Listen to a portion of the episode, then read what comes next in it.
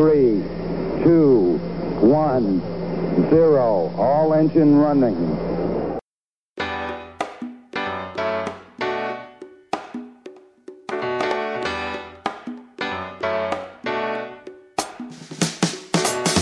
Moin Moin und herzlich willkommen bei Rocket Engineers, dem Karriere-Podcast für Ingenieurinnen und Ingenieure.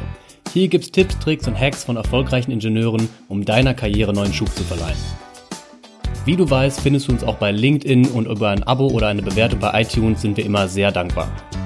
Wenn das Laserschwert irgendwann mal im Werkzeugkoffer eines jeden Handwerkers landet, dann ist er sicherlich schuld daran. Ich freue mich, dass er hier ist bei unserem spannenden Interview. Herzlich willkommen, Christian Fornaroli.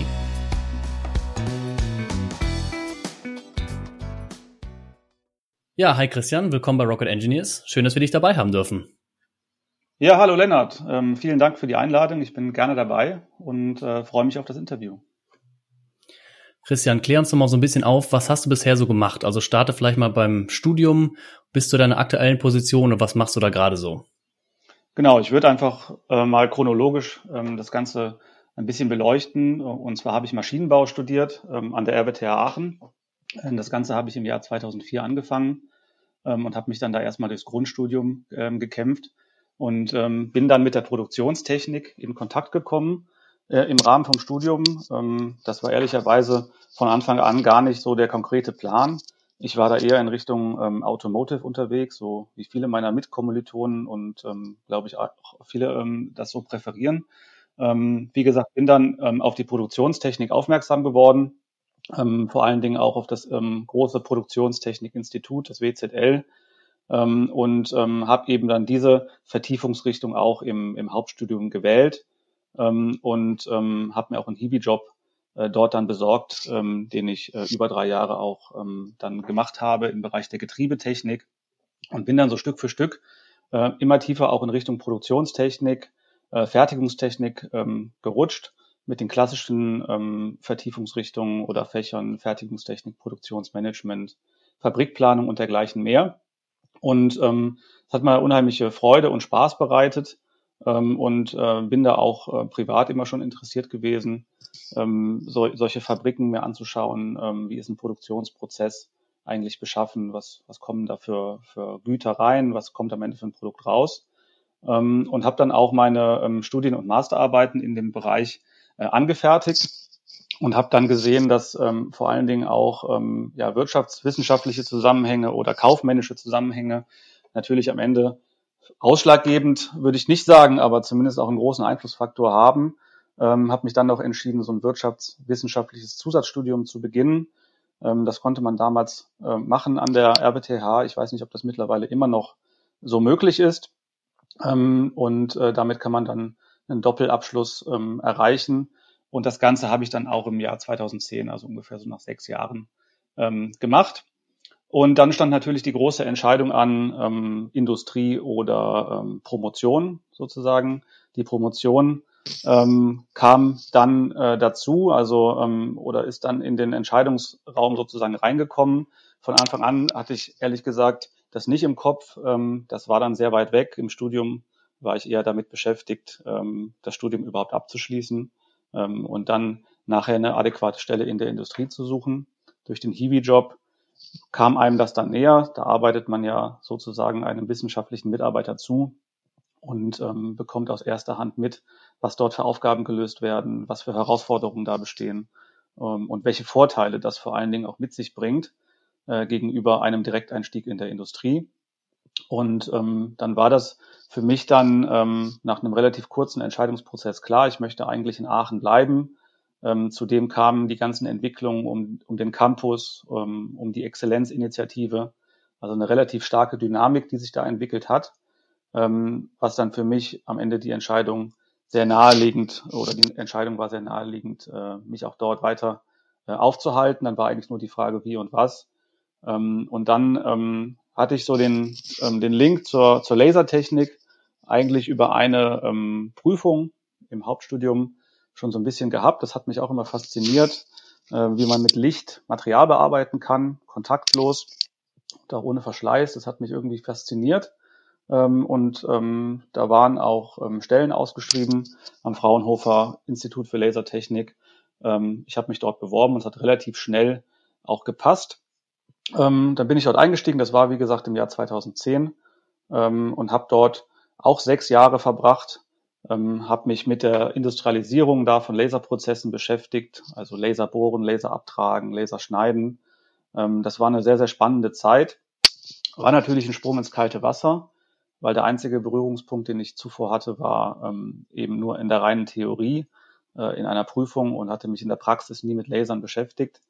Ähm, da habe ich relativ viel gelernt. Das war eine steile Lernkurve, war eine richtig spannende Zeit. Habe in der Zeit noch die Gelegenheit gehabt, auch ähm, eine Doktorarbeit anzufertigen äh, im Bereich Lasertechnik. Ähm, und wie gesagt, nach sechs Jahren ähm, in etwa war diese ähm, Promotion dann auch eingereicht äh, und das ging ganz gut durch. Und äh, das war dann für mich der nächste größere Meilenstein in der Entscheidung, wohin geht's nun? Wieder die Frage in der Forschung oder an der Uni bleiben, äh, beziehungsweise dann in die Industrie wechseln. Und ähm, da ich relativ viel auch mit Industriepartnern zusammengearbeitet habe, war das für mich auch relativ einfach von der, von der Entscheidung her. Ich möchte eigentlich den Weg in die Industrie einmal wagen ähm, und dort äh, praxisnäher arbeiten, produktbezogener arbeiten. Ähm, genau. Und ähm, ja, die bin, dann bin ich zur Firma Hilti gewechselt im Jahr 2017, Anfang äh, 2017 und ähm, nach Österreich, ähm, nach Vorarlberg, ähm, ganz im Westen von Österreich. Ähm, viele kennen das Headquarter von Hilti, das ist in Schaan in Liechtenstein. Äh, eins der größten Produktionswerke für Geräte vor allen Dingen ist äh, knapp dort über der Grenze in Österreich, eben in Vorarlberg. Ähm, bin dort eingestiegen im Bereich Technologiemanagement. Ähm, da ging es vor allen Dingen darum, für die, ähm, für die Bereiche Produktion und Fertigung neue Technologien zu identifizieren, zu bewerten und im Idealfall in die Serie zu überführen.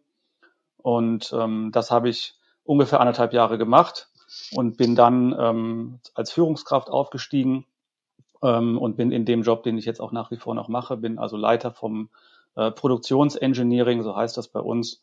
Und das ist eine Abteilung, die sich darum ähm, kümmert, ähm, Geräte aus dem Entwicklungsstadium äh, in die Serie zu überleiten mit ähm, ja, eben den notwendigen Rand- und äh, Subprozessen, die dort notwendig sind.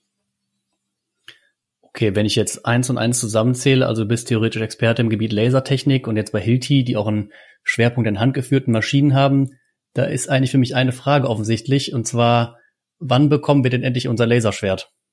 Ja, okay. Ich hätte jetzt an den Laserbohrer äh, zunächst mal gedacht, aber das Laser, das Laserschwert ist natürlich auch naheliegend äh, und das war natürlich immer so ein bisschen äh, das über einem schwebende Thema am, am Fraunhofer Institut und äh, der Running ja, sozusagen, ja, vor allen Dingen für alle Star Wars Fans. Ähm, naja, also ich war, ich mag es nicht zu beantworten, ob das Laserschwert dann irgendwann mal tatsächlich kommen sollte, vor allen Dingen äh, so wie man sich das halt vorstellt. Ähm, naja, also die Lasertechnik ist natürlich äh, eine sehr, sehr eine universelle Technologie, eine große Querschnittstechnologie, ähm, die ja fast in allen Industriezweigen ähm, Anwendungen finden kann. Im Bereich Bautechnik ähm, ist es vielleicht nicht in der unbedingten Anwendung des, des Abtragens oder Bohrens zu sehen, ähm, aber der Kreis hat sich dann auch da wieder relativ schnell geschlossen, da Hilti eben viele Geräte hat ähm, im Bereich Messtechnik, wo dann doch auch ähm, Lasertechnik auf relativ hohem Niveau ähm, zum Einsatz kommt. Also es ging dann doch schneller als gedacht. Das war jetzt eher Zufall. Ähm, aber ich bin da ähm, zu Beginn auch in ein Projekt mal reingerutscht oder habe da reingeschnuppert, ähm, wo es dann auch um die Fertigung ging von, von Lasermesstechnik. Und insofern, äh, das bestätigt fast so meine äh, Erfahrung immer, äh, die Welt ist dann doch am Ende relativ klein, die Themen liegen äh, nah zusammen und äh, man kann das Wissen, was man sich angeeignet hat, äh, doch meistens relativ schnell auch wieder einsetzen. Okay. Na gut, hast du dich gut drumherum geredet, uns keine Antwort zu geben auf die Laserschwertfrage. Ja, genau. Das ist hoffe mir ganz gut gelungen, ja. Du hast eben gesagt, ähm, du hast dich nach dem Studium äh, hingesetzt und wirklich aktiv eine Entscheidung getroffen, ob Promotion oder nicht, und auch dann nach der Promotion nochmal entschieden, okay, Industrie oder vielleicht in der Forschung bleiben. Und du hast auch gesagt, das ist zum Beispiel dir ähm, während der Promotion sehr gut gefallen hat, was du dort gemacht hast. Mich würde es auch interessieren, was Bedingungen, was für Bedingungen müssen für dich eigentlich im Arbeitsalltag, also ich sage jetzt mal wirklich im normalen Arbeitsleben gegeben sein, damit du mit dem, was du tust, glücklich bist und von, im Anführungsstrichen, von einer erfolgreichen Karriere halt sprechen kannst. Was sind da für dich so wichtige Kriterien? Mhm. Ja, also ähm, ich würde das für mich immer mal so zusammenfassen, die Arbeit sollte auf jeden Fall Spaß und Freude bereiten, so mal als, als große Überschrift. Äh, nun sind das natürlich große Begriffe oder auch vor allen Dingen sehr subjektive Sachen und auch beim Thema Spaß und Freude, wenn ich da mal mit Kollegen oder Mitarbeitern spreche. Das heißt natürlich nicht, dass jeder Tag und jede Minute voller Freude ist, sage ich mal auf Level 100 Prozent. Da gibt es natürlich auch immer wieder Tätigkeiten oder Prozesse, wo man sagt, beispielsweise Reisekostenabrechnung ist jetzt vielleicht nicht eins der Sachen, die äh, unbedingt Spaß machen, aber das gehört halt eben dazu. Ähm, und beim Thema, beim Thema Spaß und Freude sage ich immer, das bezieht sich einmal auf die Inhaltsebene. Ähm, das heißt, die Arbeit, die ich mache, finde ich die für sinnvoll? Kann ich hier einen, einen Beitrag leisten? Ähm, kann ich meine Ziele erreichen? Wie gut läuft das? Und dann natürlich auch noch auf der menschlichen Ebene einmal Spaß und Freude. Kann ich, habe ich Vertrauen von meinem Chef? Habe ich Vertrauen im Team? Habe ich Transparenz auf der Arbeit? Wie ist das Teamwork? Und das sind für mich Faktoren, die da zusammenspielen. Okay, cool. Interessant, das auch so zu trennen, dass du sagst, okay, man kann einmal die inhaltliche Ebene und dann auch einmal ein bisschen mehr so diese, ich sage jetzt mal, sozial-emotionale Ebene betrachten, wenn man über den, über das Wort Erfolg im Berufsleben spricht. Genau, ja. Ich meine, da kommen dann natürlich auch andere Erfolgsfaktoren irgendwann ähm, auch noch hinzu. Also sicherlich ist irgendwo auch ein ähm, ähm, Erfolg gegeben, wenn ich jetzt die Karriere längerfristig betrachte. Äh, war es bei mir beispielsweise so, ähm, dass ich gerne Verantwortung übernehme, äh, in, in Projekten beispielsweise. Also ich komme ja aus dem klassischen Projektmanagement, äh, auch von Fraunhofer. Ähm, und ich habe mir das immer als Ziel gesetzt, ähm, ganz am Anfang, dass ich mal Führungskraft werden möchte. Ähm, weil mir das einfach Spaß macht, die, ähm, sage ich mal, Projekte oder äh, eine gewisse Tätigkeit aus einer höheren Flugebene zu sehen, so die Puzzlestücke zusammenzubringen, auch vor allen Dingen finanzielle Aspekte, organisatorische Dinge, strategische Fragestellungen. Und ähm, das ist für mich natürlich dann auch ein Erfolgsaspekt, wenn man dieses Ziel dann auch erreicht. Im, im allerersten Schritt und im zweiten Schritt natürlich dann auch entsprechend äh, diese Funktion ausfüllen kann und positives Feedback bekommt von Vorgesetzten, von Kollegen äh, oder auch von Mitarbeitern. Das kommt natürlich hinzu. Ähm, und was dann, sage ich mal, ein indirekter Faktor natürlich auch ist von Erfolg, ähm, das geht mit einer gewissen auch finanziellen Sicherheit ähm, einher ähm, wenn man denkt an Absicherung im Alter oder ich kann mir das eine oder andere ähm, vielleicht auch mal leisten, wo man im Studium ähm, vielleicht mal hingeschielt hat in, in Urlaub oder andere Dinge. Äh, das sind für mich so die indirekten Faktoren, die das dann auch noch stützen. Aber wie ich eingangs sagte, die wesentlichen Faktoren sollten aus meiner Sicht sein oder sind für mich, äh, ich habe Spaß und Freude, ich mache das gerne, das erfüllt mich. Ähm, ich habe vielleicht auch eine Entwicklungsperspektive, die klar ist. Das heißt, ich bin ja einmal im täglichen Tun oder im kurzfristigen äh, Modus und andererseits möchte ich ja auch eine gute Vorstellung haben oder ein klares Zielbild, wo geht es eigentlich hin.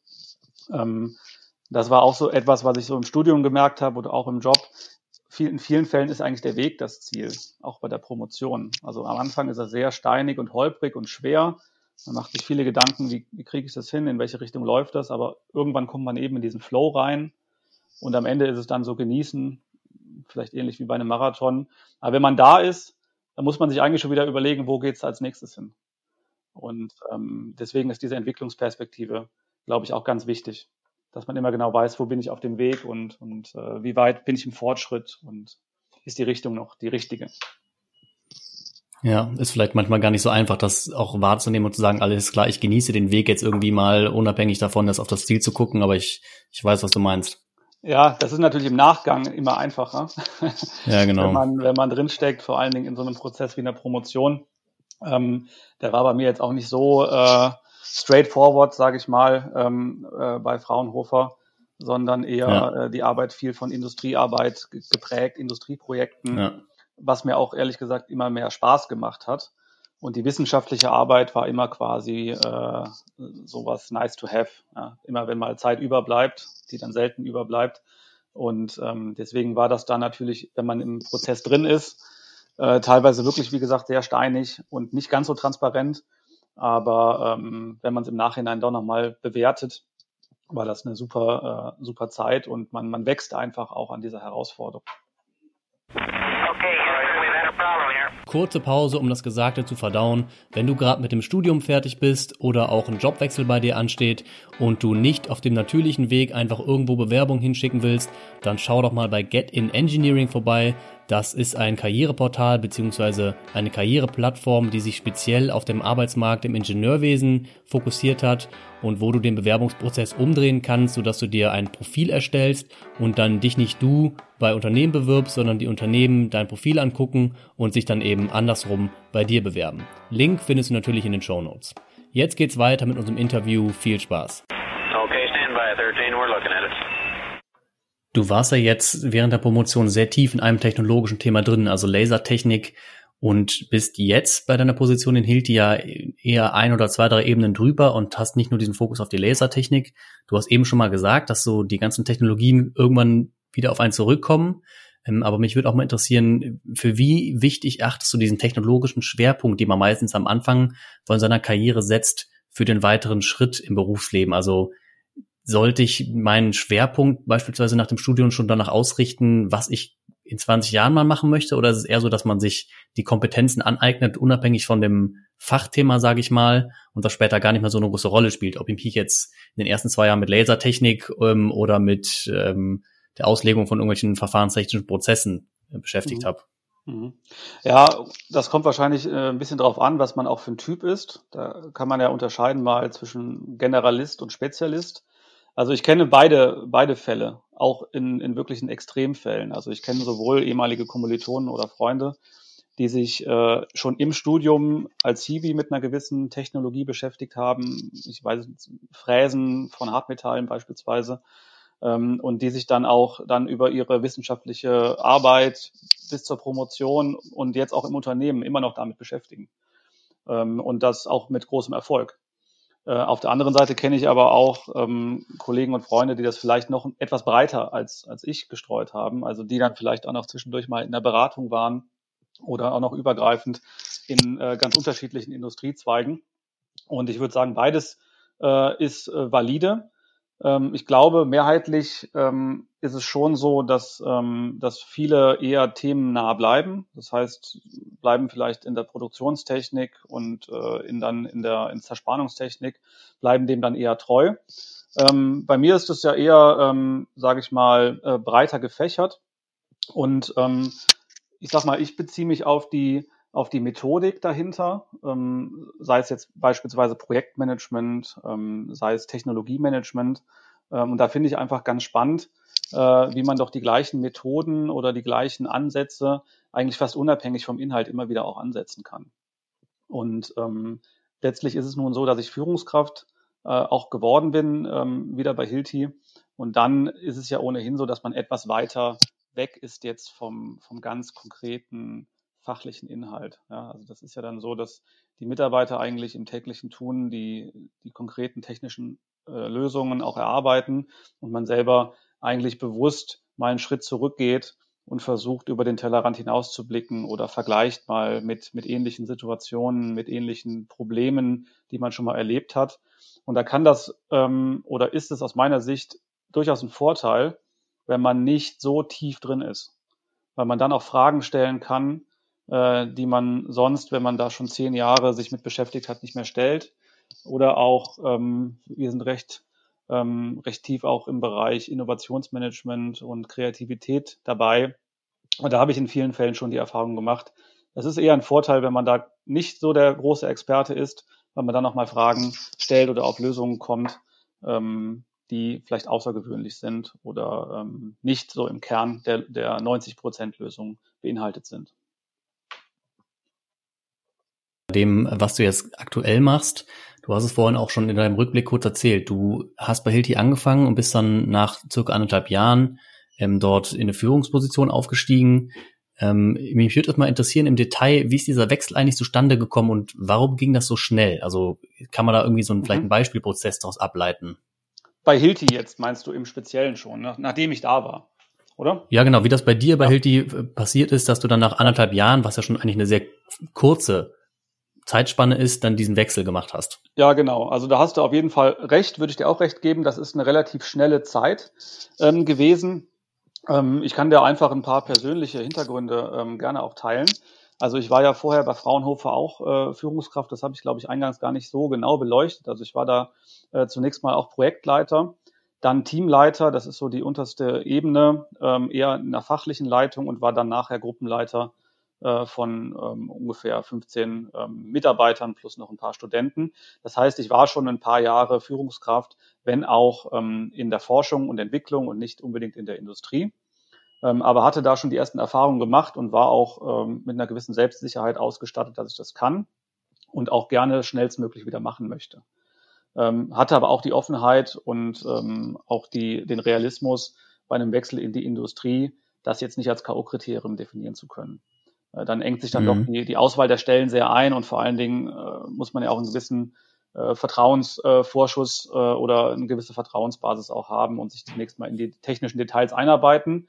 Aber das war eigentlich im Bewerbungsprozess ähm, auch ähm, eine Vereinbarung gewesen. Also ich arbeite zunächst mal projektbezogen, ähm, arbeite mich ein in, in, die, äh, in die Firma, arbeite mir ein Netzwerk und äh, zeige eigentlich Performance und äh, zeige Leistung. Und äh, die Vereinbarung war eigentlich so, wenn das gegeben ist und äh, beide Seiten damit ähm, auch hoch zufrieden sind, dass das dann in absehbarer Zeit auch wieder, je nach Möglichkeit, natürlich in eine Führungskraftposition äh, münden sollte. Das war mal so, waren mal so die Grundbedingungen. Und ähm, bei Hilti ist es so, da kann ich vielleicht auch ähm, den, diesen internen Prozess etwas mehr beschreiben. Also Hilti setzt ja wirklich sehr, sehr stark auf interne Weiterentwicklung von Mitarbeitern. Und es gibt einen sehr, sehr systematischen ähm, Mitarbeiter- oder Personalweiterentwicklungsprozess, ähm, der jährlich beziehungsweise auch nochmal in dem Jahr heruntergebrochen ähm, durchgeführt wird. Also das ist ein ähm, Prozess, der zwischen, den Führ zwischen der Führungskraft und dem Mitarbeiter läuft und dann so kaskadenmäßig in der Organisation immer weiter nach oben läuft. Da wird er regelmäßig beleuchtet, welcher Mitarbeiter hat welche Ambition, möchte der auf seiner Stelle bleiben, möchte der ein Level aufsteigen oder zwei und wie ist der eigentlich auch geeignet? Einmal inhaltlich und einmal, wie ist so der Timing Code? Ist das eher was kurzfristiges oder ist das eher was langfristiges? Ähm, und da wird dann halt systematisch diese Mitarbeiterentwicklung betrieben. Ein Beispiel, man könnte ja auch sagen, ich möchte mich nicht unbedingt vertikal entwickeln. Das heißt, ich möchte nicht unbedingt Führungskraft werden, sondern ich will vielleicht mal in den Bereich Finance eintauchen. Ich will in den Bereich Marketing eintauchen. Und dann kann man natürlich, wenn man das weiß und das alles transparent auch hinterlegt ist im System, ähm, zuschauen, ist der Mitarbeiter vielleicht nicht mal in einem, in einem äh, Projekt zu involvieren, wo es um Schwerpunkt Marketing geht. Kann da mal dann fachliche Erfahrungen auch sammeln, kann sich da ein Netzwerk aufbauen und so wird dann eben gewährleistet, dass äh, dieser äh, Entwicklungsprozess zum einen sehr effizient abläuft und zum anderen auch relativ erfolgreich. In meinem Fall dann relativ schnell, ähm, würde ich sagen. Also die ersten Gespräche, die gingen dann sogar nach einem Jahr schon ungefähr los. Äh, da war ich vielleicht gerade angekommen oder in den Themen drin. Und äh, nach eineinhalb Jahren äh, war dann tatsächlich auch schon der Wechsel. Ähm, war auf jeden Fall eine sportliche Zeit. Hm, nach den Jahren war ich in der ersten Stelle so ziemlich gut drin im Flow. Äh, bin dann rüber gewechselt und wieder ins kalte Wasser geschmissen worden. Äh, nach wiederum jetzt 1,5, ein Dreiviertel Jahren würde ich sagen, ich bin wieder sehr gut drin. Ähm, habe noch nicht den nächsten Wechsel äh, vor Augen. Das heißt, jetzt wird es erstmal einen etwas längeren Aufenthalt, zwei, drei, vier Jahre vielleicht in der Position geben. Ähm, aber dann geht das eben auch immer weiter bei Hilti. Und das ist eine der Themen oder auch vielleicht einer der Gründe gewesen, warum ich mich auch für Hilti entschieden habe. Ähm, eben weil der Wert oder der, es wird sehr viel Wert gelegt auf die Mitarbeiter. Also sehr viel Wertschätzung, sehr viel Fokus auf Entwicklung, sehr viel Fokus auf Kultur äh, wird gelegt. Und ähm, das hatte ich vorher schon natürlich ähm, so ein bisschen im Auge gehabt durch Kollegen, durch ein Netzwerk, die schon bei Hilti tätig sind, beziehungsweise kann man sich da ja auch über, über Plattformen informieren. Ähm, und das war einer der Beweggründe auch, ähm, warum ich mich für Hilti damals entschieden habe, nach der Promotion. Spannend auf jeden Fall. Du hast ja sowohl jetzt bei Hilti, aber auch beim Fraunhofer vorher schon immer viel mit Ingenieuren zu tun gehabt und viel mit Technologien.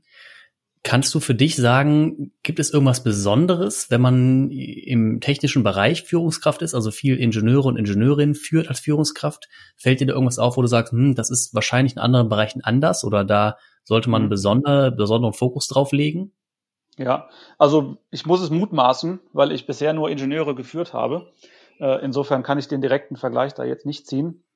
Aber ähm, ich würde mal sagen, es geht wahrscheinlich mit einer gewissen Komplexität einher, weil die Themen, die ähm, wir in unserer Abteilung bearbeiten oder die typischerweise in Ingenieursabteilungen gelöst werden, sind dann doch äh, technisch anspruchsvoll, sind meistens ähm, schwierig oder langfristig oder eben komplex.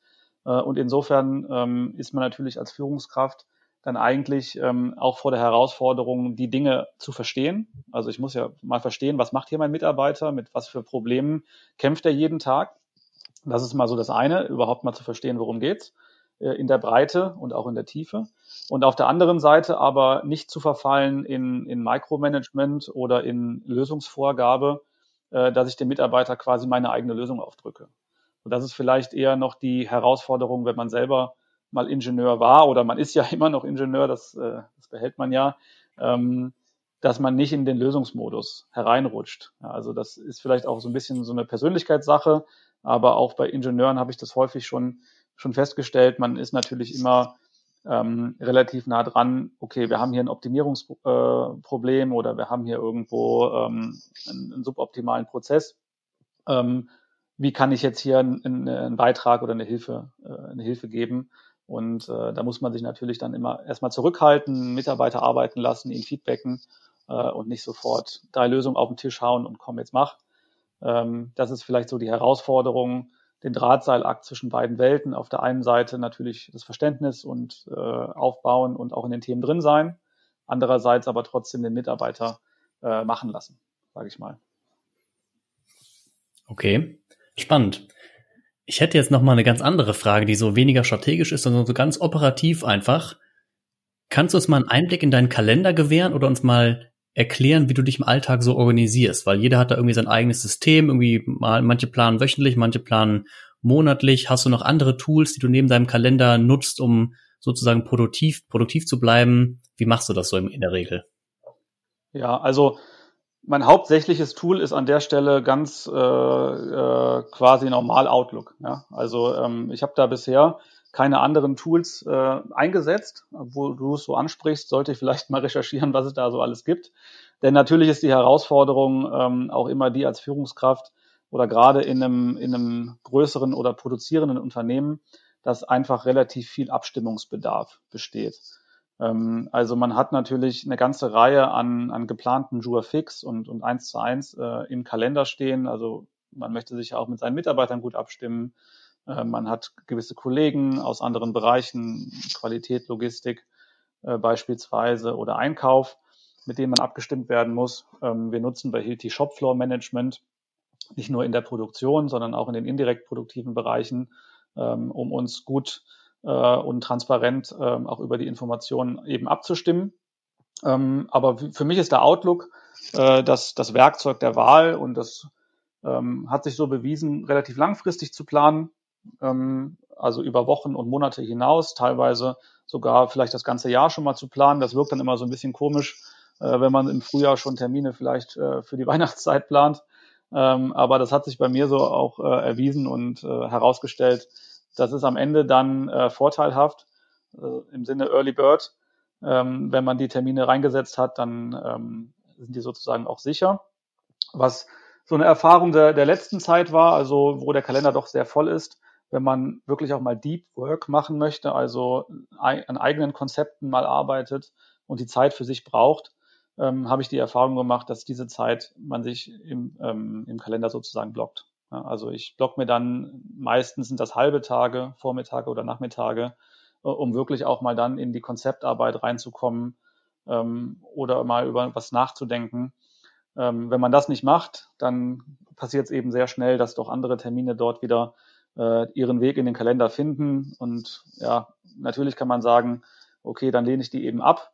Aber je nachdem, wie die Thematik eben aussieht und wie dringlich das ist, fällt es dann wiederum doch schwer, dann sage ich mal die Konzeptarbeit äh, zu priorisieren. Insofern mache ich mir das da vielleicht ein bisschen einfacher, setze dann Blockertermine rein, drei, vier, fünf Stunden ähm, oder nutze eben das Homeoffice, was ja zuletzt auch sehr ähm, populär oder, oder sehr häufig eingesetzt wird, für solche Zwecke eben ein. Und ähm, genau so hantiere ich mit meinem Kalender und ähm, habe da jetzt kein spezielles Tool, mit dem ich das zusätzlich noch optimiere. Ich finde, du bist da ein schönes Beispiel, dass man halt nicht immer irgendwelche super komplexen Systeme braucht, solange man halt damit zurechtkommt. Man muss das ja auch nicht overengineeren irgendwie. Ähm, fand ich das mal interessant zu sehen bei dir. Genau, also bis, bis dahin komme ich damit gut zurecht. Aber ich äh, nehme mal diesen Hinweis mal gerne auf, wenn das sich in Zukunft vielleicht noch etwas komplexer gestalten sollte, muss ich meine Google-Recherche machen nach äh, Kalenderplanungstools. Ich hätte noch eine letzte Frage, die wir in unseren Interviews immer zum Schluss stellen. Hast du so einen kleinen Tipp, sozusagen so einen Quick Win, was unsere Hörer ab morgen im Arbeitsalltag anders machen könnten, um ihr Berufsleben so leicht oder auch vielleicht im größeren Stil positiv zu verändern? Hast du da irgendeine Kleinigkeit? Mhm. Ja, auf jeden Fall. Da fallen mir eigentlich ähm, spontan zwei Dinge äh, vor allen Dingen ein. Also ist natürlich jetzt auch durch die Aktualität immer geprägt, aber ich glaube, das ist auch gut so. Und das erste ist, ähm, das merken wir auch vor allen Dingen, es wird immer wichtiger, in Szenarien und Optionen zu planen und auch zu handeln. Äh, das heißt, ich kann mich eigentlich nicht versteifen auf, sage ich mal, fest eingefrorene Randbedingungen, ähm, beispielsweise im, im Business. Also ich plane mit gewissen Stückzahlen, ich plane mit gewissen Varianten fest, beispielsweise eine Montagelinie oder einen gewissen Produktionsprozess und am Ende schwankt das um 50 Prozent oder die Option wird gar nicht gezogen. Die Variante kommt gar nicht. Das heißt, wenn ich da jetzt in der klassischen Variante ganz fix mich auf diesen einen Fall, auf den höchstwahrscheinlichen Fall konzentriere, dann gucke ich vielleicht nachher in die Röhre, wenn es nachher schwankt oder es kommt eine Corona-Krise daher und auf einmal fällt die Auslastung äh, signifikant herunter. Das heißt, für mich ist eigentlich die Erfahrung auch vor allen Dingen aus der letzten Zeit in Szenarien handeln und in Szenarien planen und in idealerweise mehrgleisig fahren. Ne, das kann man natürlich nicht bis in allerletzte Konsequenz. Irgendwann muss ich mich doch entscheiden. Aber Prämisse von mir ist eigentlich, möglichst lange sich möglichst viele Optionen offen halten und spät möglichst sich für eine Option entscheiden. Das kann man auch in viele andere Fälle projizieren, beispielsweise auch in die Karriereplanung was für den einen oder anderen vielleicht interessant sein mag. Da war auch immer meine Prämisse, sowohl beim Wechsel ähm, ans Institut damals in Aachen als auch in die Industrie, äh, da habe ich mir immer mehrere Optionen offen gehalten. Also ich habe mich da nicht ähm, auf eine Firma super fokussiert und wenn es die nicht wird, okay, dann äh, beende ich meine Karriere in Anführungsstrichen, sondern ich habe da wirklich systematisch nach Kriterien überlegt, welche Firma käme für mich in Frage, was sind die Vorteile hier, was sind die Vorteile da und was ist, wenn dann, also wenn ich dort ein Angebot bekomme, mache ich dies, wenn nicht, dann mache ich das. Ähm, und das zieht sich eigentlich durch und ähm, kann ich aus äh, meinem täglichen Berufsleben so berichten. Ich meine, die Welt die wird komplexer, sie wird volatiler werden und insofern würde ich da äh, den Ratschlag geben, immer versuchen, in Varianten äh, zu denken, in möglichst vielen Handlungsoptionen und wenn man nur eine hat, vielleicht nochmal nachdenken, gibt es vielleicht nicht noch eine oder noch eine. Und äh, meine Erfahrung ist, dass da auch relativ schnell noch Lösungen kommen, die nicht so offensichtlich sind und am Ende dann einfach ähm, auch einen besseren Entscheidungsprozess dann zur Folge haben. Und der nächste Punkt, der hängt so ein bisschen auch damit zusammen, ähm, geht aber eher in die Richtung so Perspektivenwechsel, ähm, auch mal eine andere Rolle einnehmen. Ähm, Beispiel, in der Kommunikation, also Mitarbeiter, äh, Vorgesetzter zum Beispiel oder aber auch Lieferant, Kunde. Äh, da habe ich in vielen Fällen auch am eigenen Leib so die Erfahrung gemacht, wenn ich mich da auf ein Gespräch vorbereite.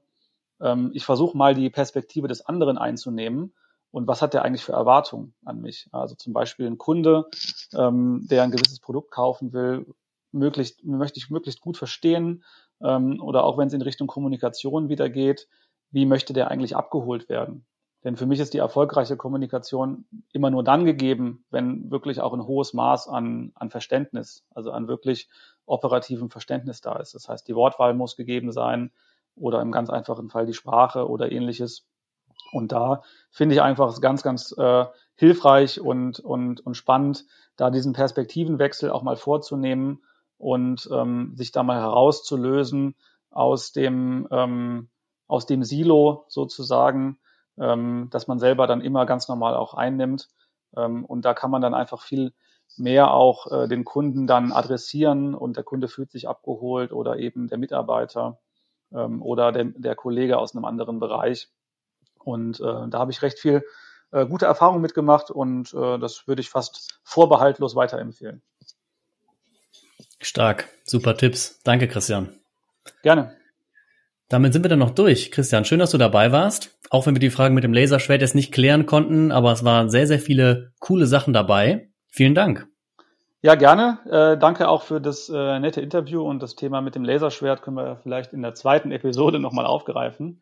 Äh, dann bereite ich mich auch inhaltlich, inhaltlich dann besser auf diese Thematik vor und äh, kann dann vielleicht nochmal eine Einschätzung geben, äh, wann das endlich auf den Markt kommt.